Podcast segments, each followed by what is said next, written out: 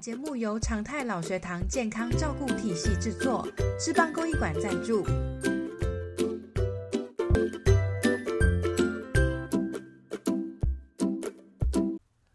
大家好，欢迎收听今天的精力旺盛智邦公益馆陪你过五十 Plus。上一集我们听到的这一群七十几岁的老播客们，分享他参加活动的契机，学想哎学习新的事物，然后拓展他们的社交圈，有了更多的自我挑战，更多的自我学习。有的人甚至克服了众天的限制，啊，很享受跟孩子说故事的乐趣。有的人呢是半夜睡觉睡到一半，甚至是出外旅行，那突然间就灵感一来。跳起来就赶快写故事稿，听他们讲这个过程哈啊，实在是呃，真的是非常佩服，也莞尔一笑，因为这不就是重视我们呃面对工作啊，面对问题解决问题的过程吗？其实这就是呃我们在谈的，真正的要让自己能够健康有意义的活到人生最后一刻，最重要啊的一个历程。所以，我们接着来邀请这一群老播客们来聊聊如何把绘本声音化，如何在团队中分工合作。好，那我第一个问题要请教大家了哈，就是我手上有拿着一本《台湾的海小海龟的逆袭》绘本，是不是可以跟我们分享一下啊？老播客们哈会如何跟孩子来演绎、来说明这一本绘本？那你们又是怎么样的去分享你们彼此之间的角色呢？那那我们本来当初接触这本书的时候，是我们的假设目的是动物虚拟化，我们要深感同说，说假如我们是他的时候，我们用什么感受去把这本书阐释出来？每个人的角色都不一样，像我们里面有五六个角色，那我说，如果我说你是他的时候，你做什么反应？那我们用那种深感同色的方式把这本书阐释出来。像刚刚我们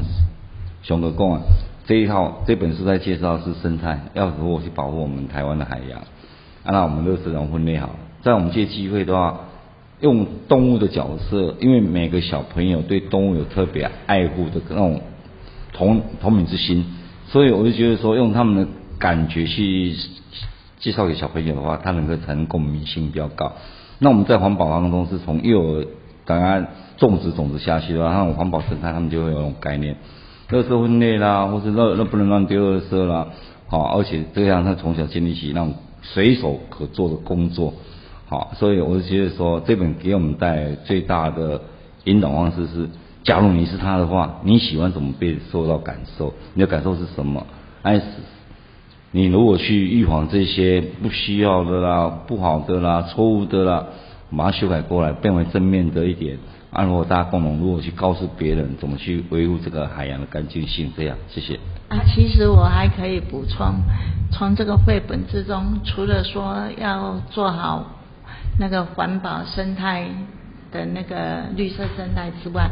其实这个绘本有很。到最后就是还教导小朋友们，好，还不要不要说小朋友啊，包括大人啊，他还是有那个教育的那个意义在内。像譬如他说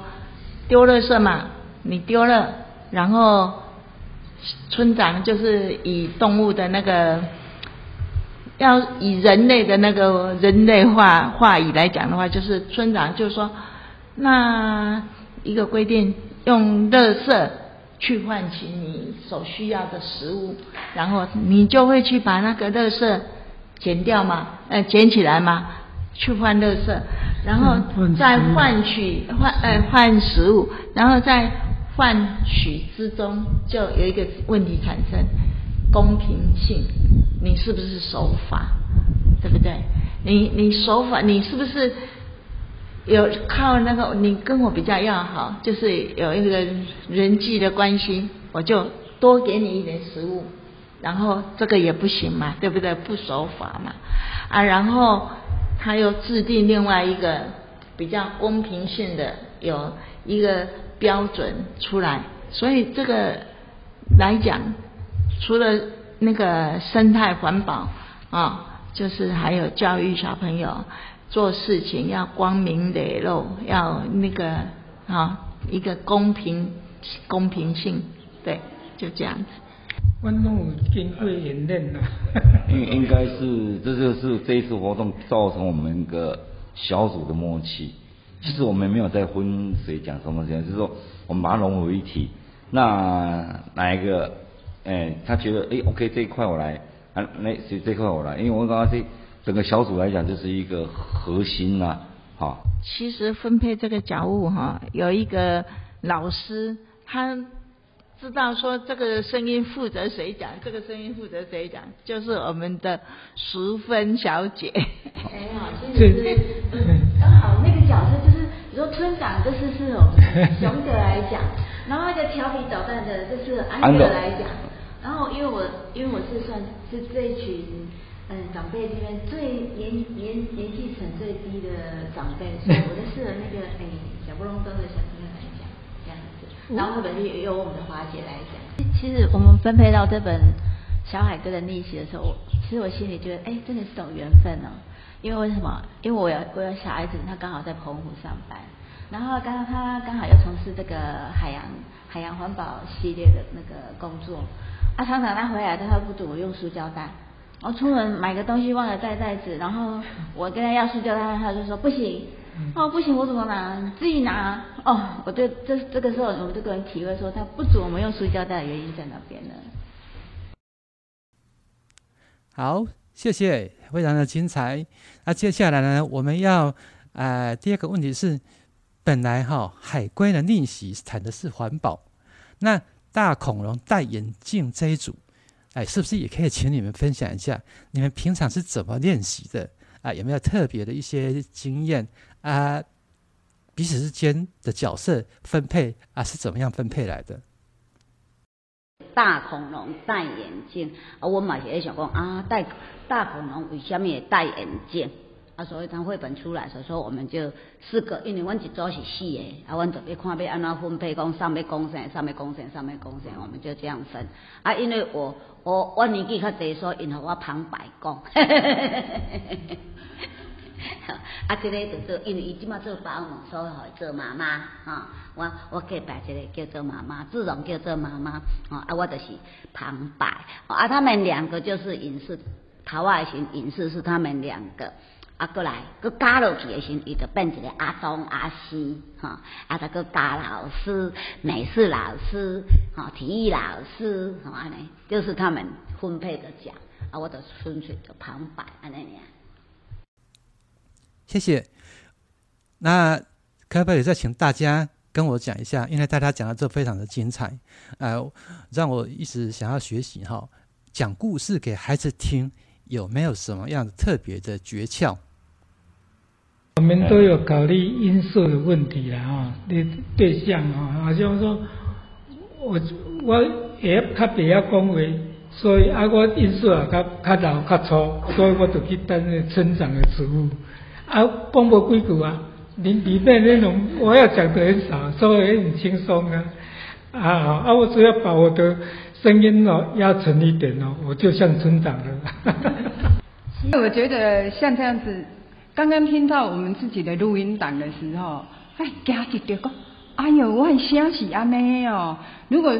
我我是觉得说，如果当下的话，我们当时如果觉得自己的声音不是我们预期哈，我们自己预期想象的那种感觉的话，我们可以透着。透过这个活动啊，把我们的声音啊修正过过来啊，然后带动那个现场的气氛。你也当变形起来，做睿智的人，而且做优雅的女生，而且做温柔可爱的小美眉，我是这样子觉得的。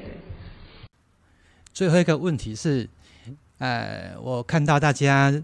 应该是有那种充满了年轻气息，而且非常的活泼，所以参加这个活动。让大家有那种越来越年轻、越来越自信的感觉吗？因为伊是囡仔，啊，我囡仔时，我我袂使以大人角色甲伊讲嘛，我就往那当做那囡仔，所以我讲安尼无换你讲，哦，安尼，我就我们讲一讲，说啊无换你嘛换你讲啊，你讲讲，哦，阿妈听看嘛样哩好安尼，我就是有这种语调，就跟那孩子说，啊无后来换你讲嘛，哈。对啦对啦对啦对啦对啦。啦，就是安尼啦，阮会愈来愈少年，哎，你是愈来。少年十岁呢，是回到小时候。对，真的，我们是真的有。人笑，有人听，还有人给你起崩呢。